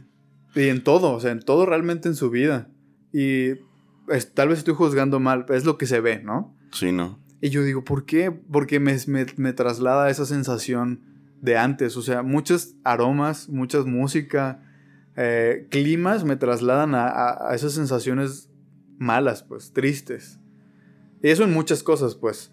Pero sí se me hace. Se me hace triste. Sí, claro. Claro, porque son eh, generaciones coartadas, generaciones castradas de su libertad de, de poder conocer, de poder experimentar. Y no me refiero a experimentar en el mal sentido de ir y hacer cosas que no, sino también en la vida, haciendo cosas buenas se puede experimentar. Haciendo cosas que honren a Dios, puedes crecer, puedes explorar, puedes... Pero, ¿sabes, amigo? Creo que las iglesias de más conservadoras tienen el pensamiento de hay que resistir hasta que Cristo venga. Resistamos a este mundo, cuidémonos de él, mantengámonos como una ciudad santa, como una ciudad que no se, eh, mancha. no se mancha y dejemos que el mundo pase. Cuando la realidad es que probablemente Dios sí quiere eso, pero en nuestro corazón, el corazón es lo que debe estar protegido, pero nuestra vida debe seguir interactuando con nuestro mundo, con nuestros amigos, con la familia y no no interactuar con el mundo de tal manera que permita que se contamine nuestro corazón y nuestra mente, pero debemos estar en este mundo con nuestro corazón y con nuestra mente protegidos en Jesús. Y como probablemente muchas generaciones de cristianos se dieron cuenta que no podían hacerlo, dijeron, ok, vamos a encerrarnos en esta isla de cristianismo y nadie va a salir y nadie va a entrar porque somos los escogidos y aquí vamos a morir todos juntos, ¿no? Sí, y, no sé qué piensas, pero yo siento que puede llegar a ser irreal. Claro. Tu creencia de Dios. Es irreal. Porque a veces mi hermano tiene 17 años, ¿no? Y yo pasé por muchas cosas malas, ¿no? Complicadas y bla, bla. Y que a lo mejor él se dio cuenta, ¿no? Obviamente no en su magnitud, pero él se dado cuenta de, sí, que andas haciendo cosas, claro. Y yo a él le digo, o sea, obviamente no le digo, no, sigue mi ejemplo, obviamente no, ¿no?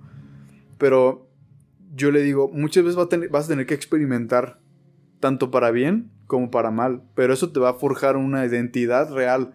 Decía Armando, hace unos domingos. El desfragmentar o des... Defragmentar. O algo así, ¿no? Que es desmenuzar tus pensamientos para cuestionar en lo que crees, ¿no? Y yo muchas veces he estado en esas situaciones, cuestionándome porque han sido choques muy, muy difíciles. Este, entre esto es bueno, esto es malo, pero mis amigos, pero mi casa. Y he tenido que cuestionarme yo en qué es lo correcto. O sea, realmente qué, qué es real, Dios. O sea, esas han sido muchas de mis preguntas. A ver, Dios, ¿esto es real? ¿O por qué está pasando esto? ¿O por qué esto? Entonces, creo que cuando no te atreves a cuestionarte en un ambiente sano, en un ambiente controlado, o no sé, eh, o con una actitud correcta, creo que también puede ser bueno cuestionarte, ¿no? Cuestionar tu situación actual, tus pensamientos, tus ideales, y que realmente tu convicción de, de creer en Dios sea real, porque si no, es, es ficticia y está basado en nada. Y entonces el día que tienes problemas o tienes eh, otras circunstancias o invitaciones, vas a, vas a ceder. Porque no es real esa circunstancia. Sí, creo que tienes que cuestionarte real en qué crees y por qué lo crees. Porque eso hoy, aunque no soy perfecto en muchas cosas, y después de haber cometido muchos errores y haber experimentado en cabeza propia muchas cosas, o sea, yo, yo siempre he dicho, tuve que aprender responsabilidad a la mala, o sea, después de haber fracasado en muchas cosas, eh, honestidad a la mala, eh, eh, no sé, relacionalmente como la responsabilidad de amistad, o sea, muchas cosas que muchas veces siento que te transmite tu papá, yo no, yo no sabía, o sea, yo tuve que aprenderlas, ¿no? Responsabilidad en trabajo, responsabilidad con las personas. Y es, es experimentación, entonces cuando creo yo te cuestionas esos tipo de cosas, te, puede dar, te puedes dar cuenta de que es real tu creencia en lo que sea que creas. Porque yo puedo decir, yo creo en Dios. Y aunque a veces no entiendo muchas cosas, creo en Dios. Y aunque no concuerde con muchas cosas, creo en Dios. Wow. Porque entiendo que hay religión, entiendo que hay religiosidad. Aún dentro de las iglesias como estas, sigue habiendo muchas normas que a mí me cuestan, ¿no? Algunas, no tantas, la verdad, pero yo digo, no importa, ellos les funciona, yo creo en Dios. ¿Quién soy yo? Porque tengo una personalidad específica, como cada quien tiene una personalidad específica.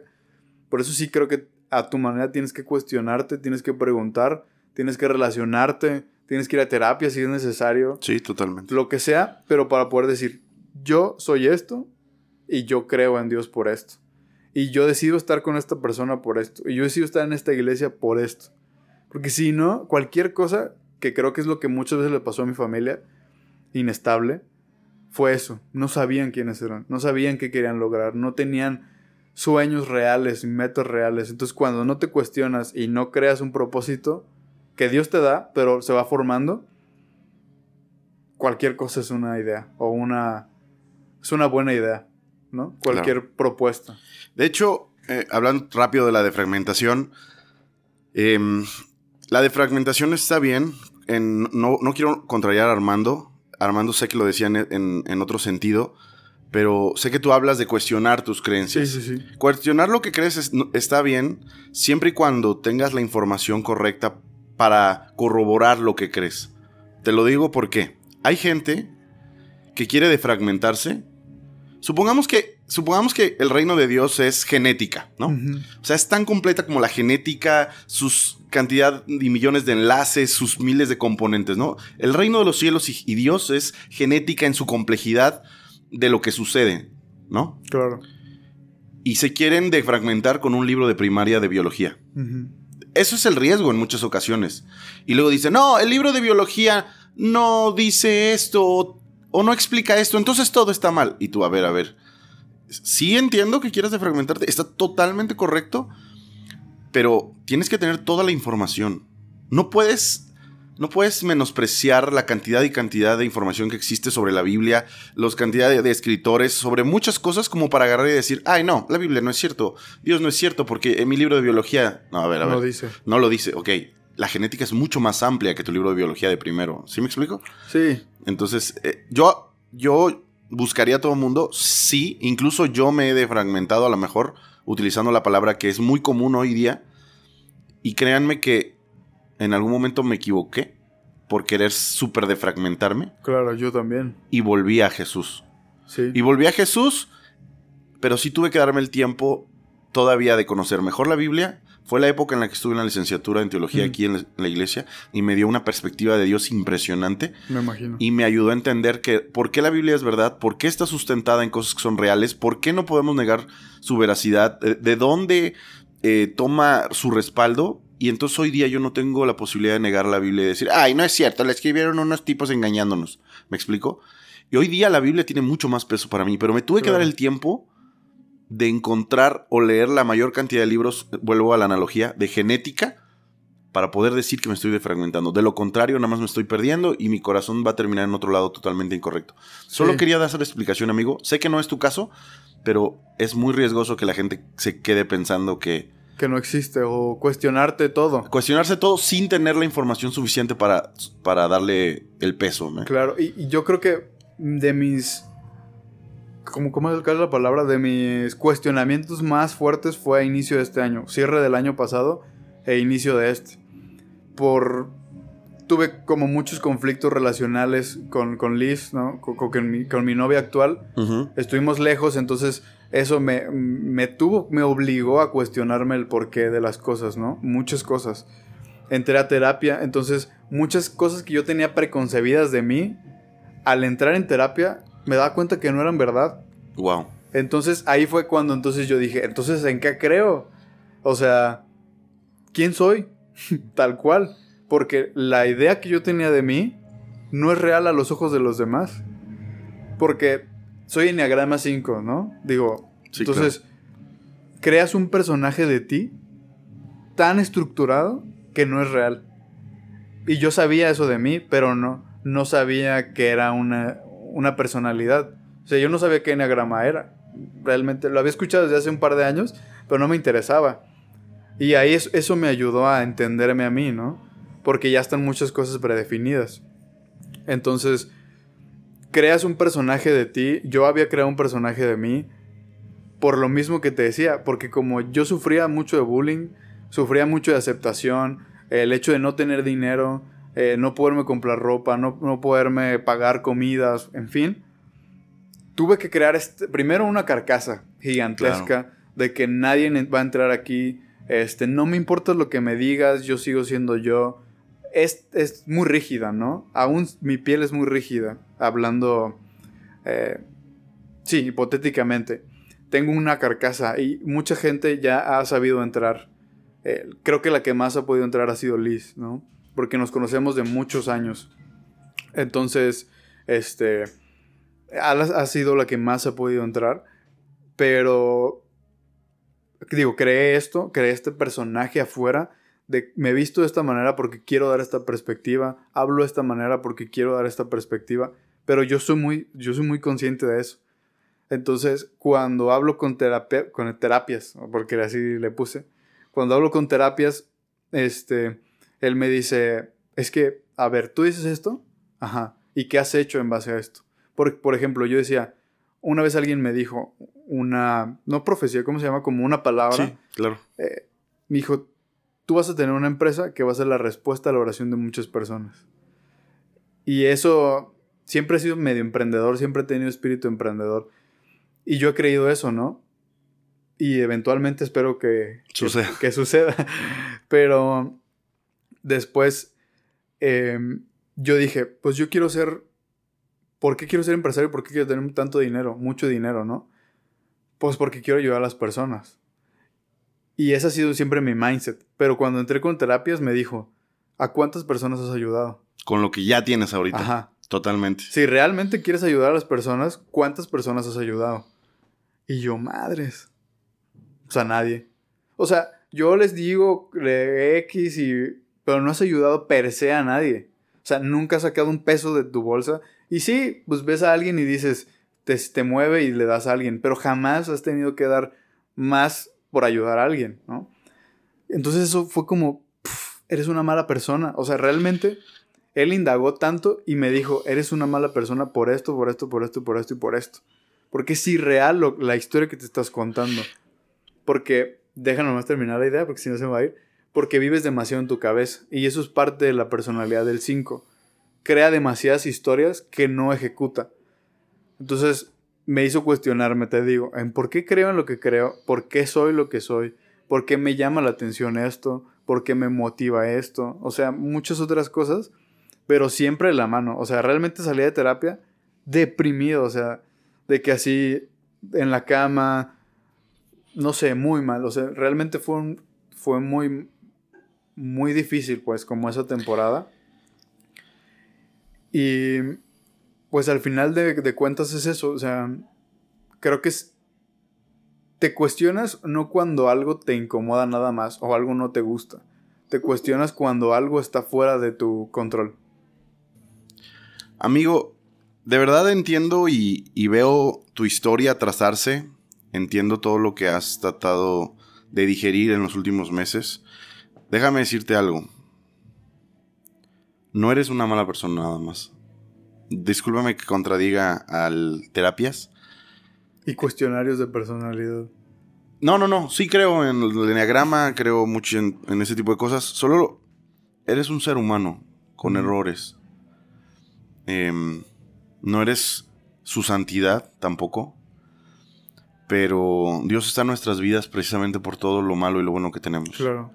¿Me explico? No debes culparte por lo que hay ahí, sí, si somos. Si yo me la pasara culpándome por lo mala persona que soy, no hubiera salido de mi casa y hubiera estado ahí en depresión. Pero salgo por la gracia de Dios. Y, y no lo digo como una frase cristianoide.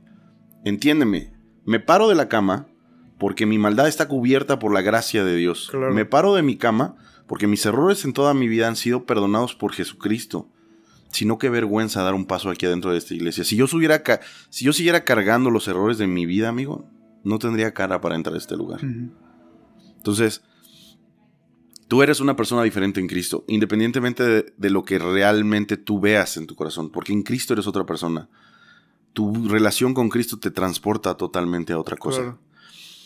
Em, ese es el peligro, bueno, esas son las, las eh, lo necesario de poner en balanza el asistir al psicólogo, el llevar un seguimiento interno en la iglesia, el seguirse respaldando de la Biblia.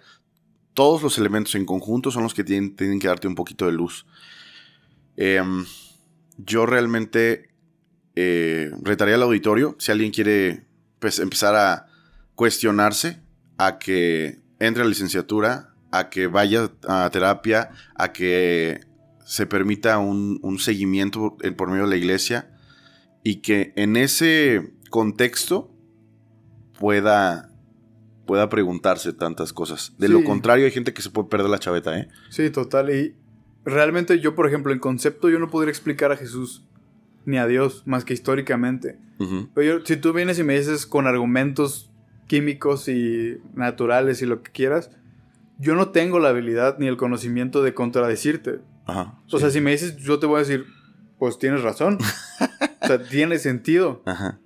Pero cuando, siempre he dicho eso, cuando las luces se apagan, cuando la gente se va, cuando estás solo en tu cuarto, solo quedas tú y tu cabeza. Y la única manera de yo poder controlar mi cabeza ha sido por medio de Jesús. Claro, totalmente. O sea, realmente porque hay, hay- o sea, a inicios de año yo decía, por favor, dame algo, o sea, yo les decía a los que estaban cerca de mí, denme algo para detener esto.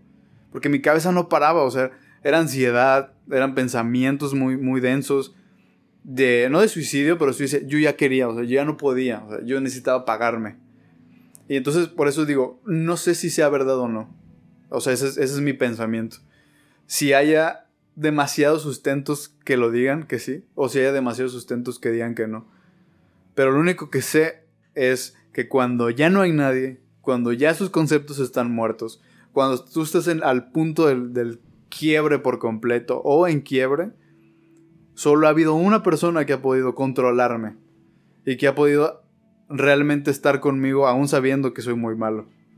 Y ha sido Jesús. Wow. Entonces, ese pensamiento hoy me puede decir a mí, Jesús es real y la religión vale madre. O sea, realmente las cosas buenas o malas que hagas, toda la, pues sí, la, lo políticamente correcto dentro de la iglesia no sirve.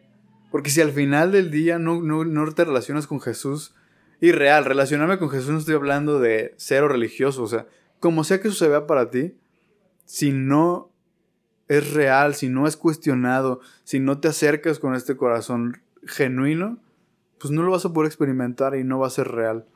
Entonces, por eso yo sí creo en Jesús y creo en esto después de haber pasado por tantas iglesias, tantos pensamientos, tantos alejarme, regresar, alejarme, regresar. Hoy creo que Dios es real y que cualquier cosa que hagamos es vana. O sea, cualquier cosa que hagamos para acercarnos y ser mejores personas y comportarnos de la manera correcta, cualquier cosa que hagamos va a ser innecesario. Porque Jesús va a venir, sea como sea que estés, y te va a abrazar y te va a decir, hey, relájate, aquí estoy. Wow.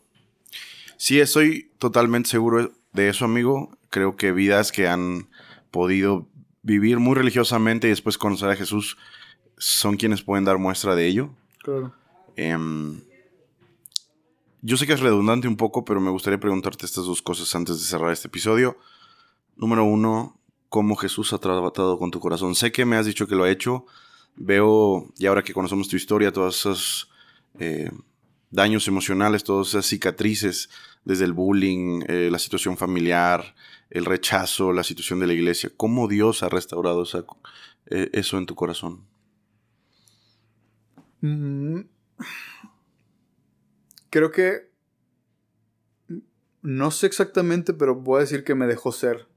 Wow. O sea, después de tanta represión, tanto eh, juicio sobre muchas cosas que hacía, él me dejó ser, o sea, me dejó cuestionarlo, me dejó preguntarle directamente, em, ¿por qué existes? O sea, me, me permitió eso, ¿no? Y eso me sanó de muchas cosas, de muchos Wow. pensamientos. Me sanó de mí mismo, o sea, de, esos, de ese juicio que yo tenía sobre mí. Aunque obviamente muchas cosas que recuerdo todavía digo, innecesario, pues, ¿sabes? ¿Haberlo hecho? Ajá. Pero si no hubiera sido por eso, yo creo que no estaría en este, en este momento con este concepto ya de muchas cosas, ¿no? Y también me ha ayudado a poder ayudar a otras personas a... No, no te creas. No, no he ayudado a nadie. Pero... Ah, ahí vas. Mira, amigo. No, espera, es que realmente nunca me he sentado con alguien que me pida un consejo, pero siempre que sale a la conversación me puedo decirle algo, ¿no? Mira, te voy a ser honesto. Tú piensas que no has hecho nada a lo mejor. Pero cada vez que yo te veo y me saludas y me das un abrazo, cambias un poco mi día.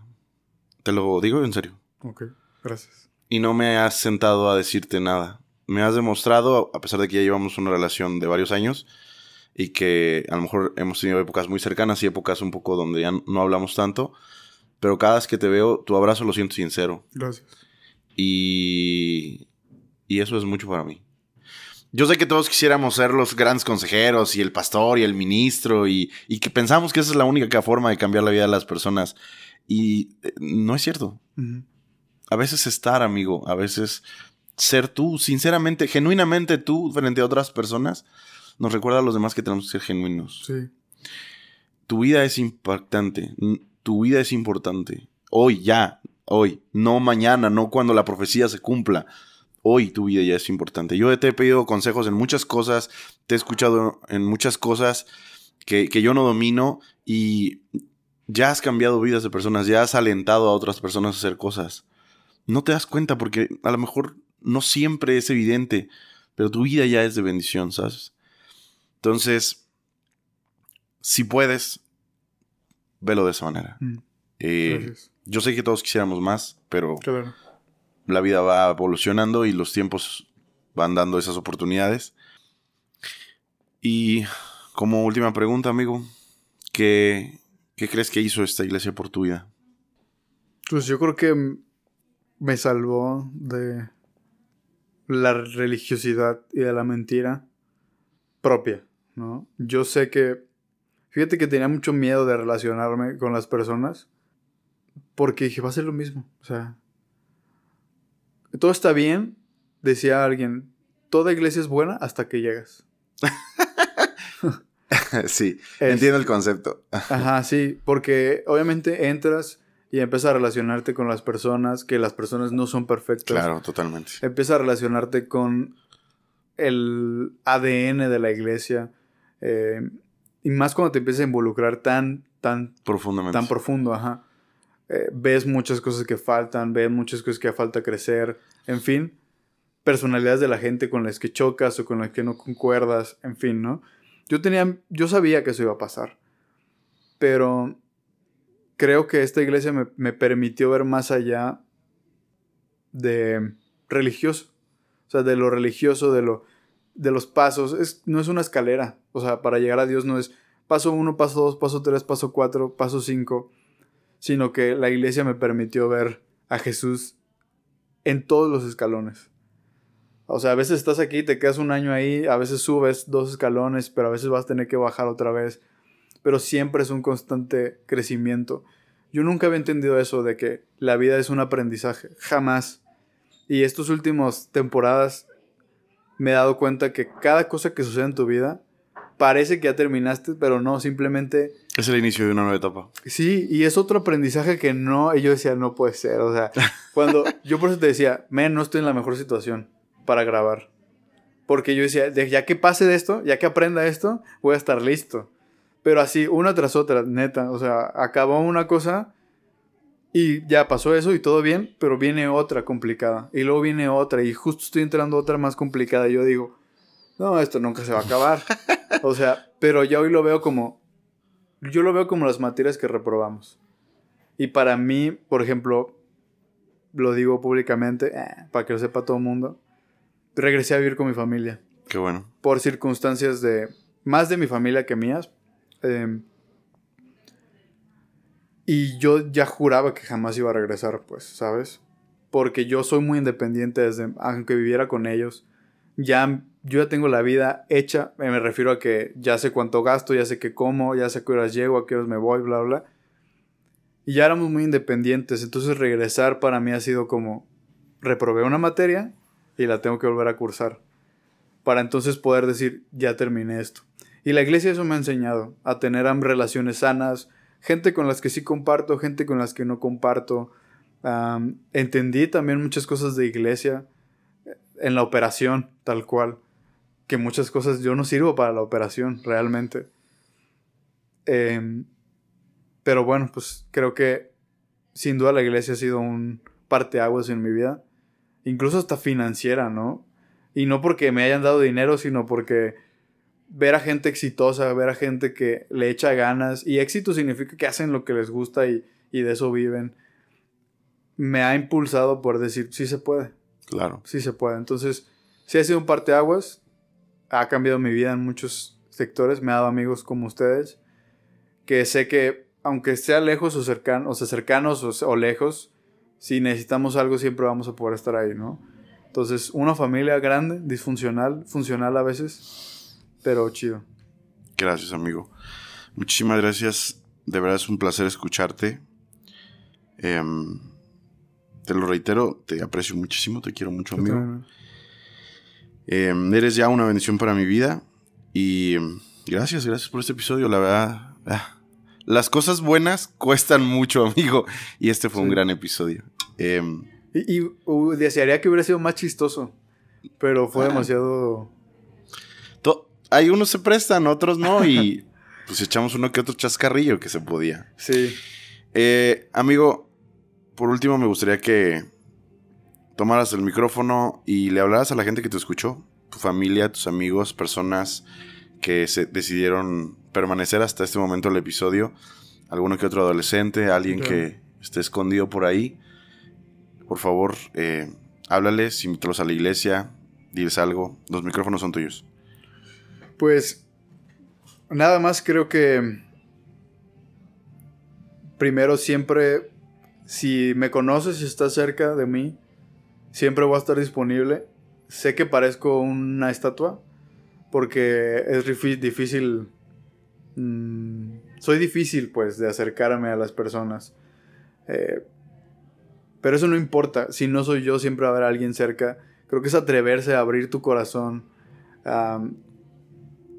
y a escuchar a las demás personas. A veces somos demasiado egoístas que no queremos escuchar a las demás personas, pero yo, yo el consejo que daría es abre tu corazón, por más difícil que sea. No solo abras a cualquiera, sí, piénsalo varias veces, lo que sea necesario, pero al final del día abre tu corazón, cédete un poquito a ti mismo y di, pues a ver qué pasa, arriesgate. Pueden ser que te den el mejor consejo de tu vida o no te digan nada, pero el hecho a veces de abrir tu corazón, porque sé que mucha gente también es así, ¿no? Retraída o envuelta en sí misma y le cuesta expresar sentimientos como a mí.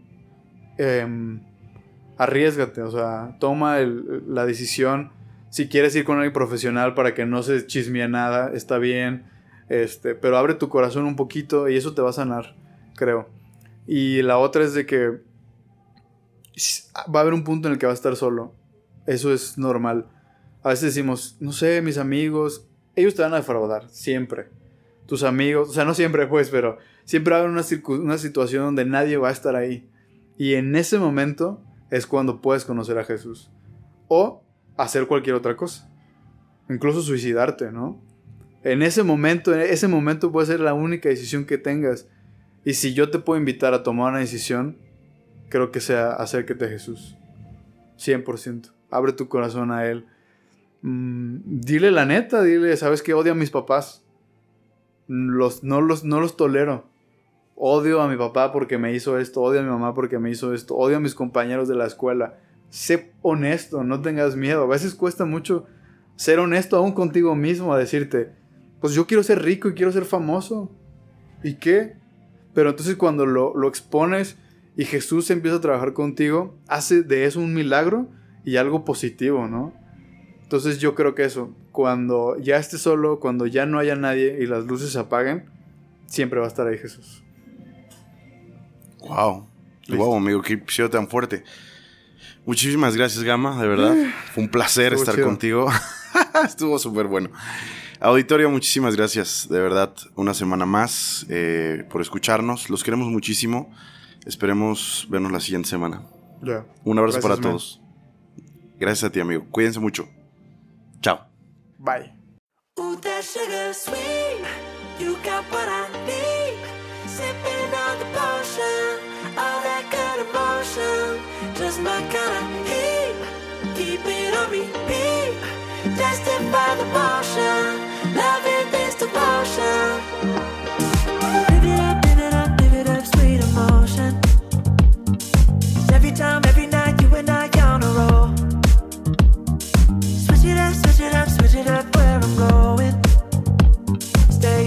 just in time, brother. the